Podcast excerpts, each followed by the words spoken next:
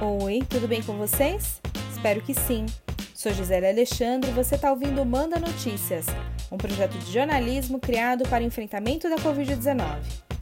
A Agência Nacional de Vigilância Sanitária, Anvisa, autorizou a empresa chinesa Sinovac Biotech a realizar testes para uma nova vacina contra o coronavírus. Nós já havíamos falado sobre essa vacina num outro episódio, mas agora a informação é que a Anvisa aprovou e ela será testada em 9 mil pessoas nos estados de São Paulo, Rio Grande do Sul, Minas Gerais e Paraná, além do Distrito Federal. Os voluntários desse teste serão profissionais da saúde que trabalham no atendimento a pacientes com Covid-19. As inscrições começam na próxima segunda-feira, dia 13, e o processo de testagem será iniciado em 20 de julho.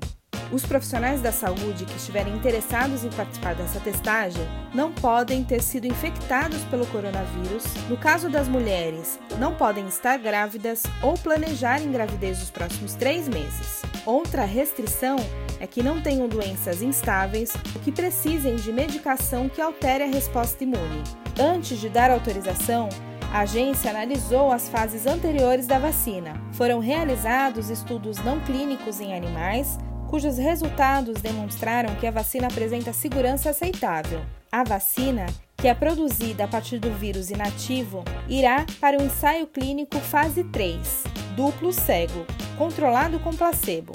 O termo ensaio clínico diz respeito ao estudo de um novo medicamento realizado em seres humanos. A fase clínica serve para validar a relação de eficiência e segurança do medicamento e também para avaliar as novas indicações terapêuticas. Na cidade de São Paulo, os testes serão conduzidos pelo Hospital das Clínicas da Faculdade de Medicina USP, pelo Instituto de Infectologia Emílio Ribas e pelo Hospital Israelense Albert Einstein. De acordo com o governo de São Paulo, a vacina contra o coronavírus desenvolvida pela Sinovac é uma das mais promissoras do mundo porque utiliza tecnologia já conhecida e amplamente aplicada em outras vacinas. Por isso, o Instituto Butantan avalia que sua incorporação ao sistema de saúde deve ocorrer facilmente. O laboratório da Sinovac Biotech, que fica em Pequim, já realizou testes do produto em cerca de mil voluntários na China, nas fases 1 e 2. Antes, o modelo experimental aplicado em macacos apresentou resultados expressivos em termos de resposta imune contra a proteína do vírus. Caso a vacina seja aprovada, a Sinovac e o Butantan vão firmar um acordo de transferência de tecnologia para a produção em escala industrial tanto na China como no Brasil para o fornecimento gratuito no SUS. Os passos seguintes serão o registro do produto pela Anvisa e o fornecimento da vacina em todo o país. Esse é o segundo teste de vacina contra a Covid-19 realizado no Brasil.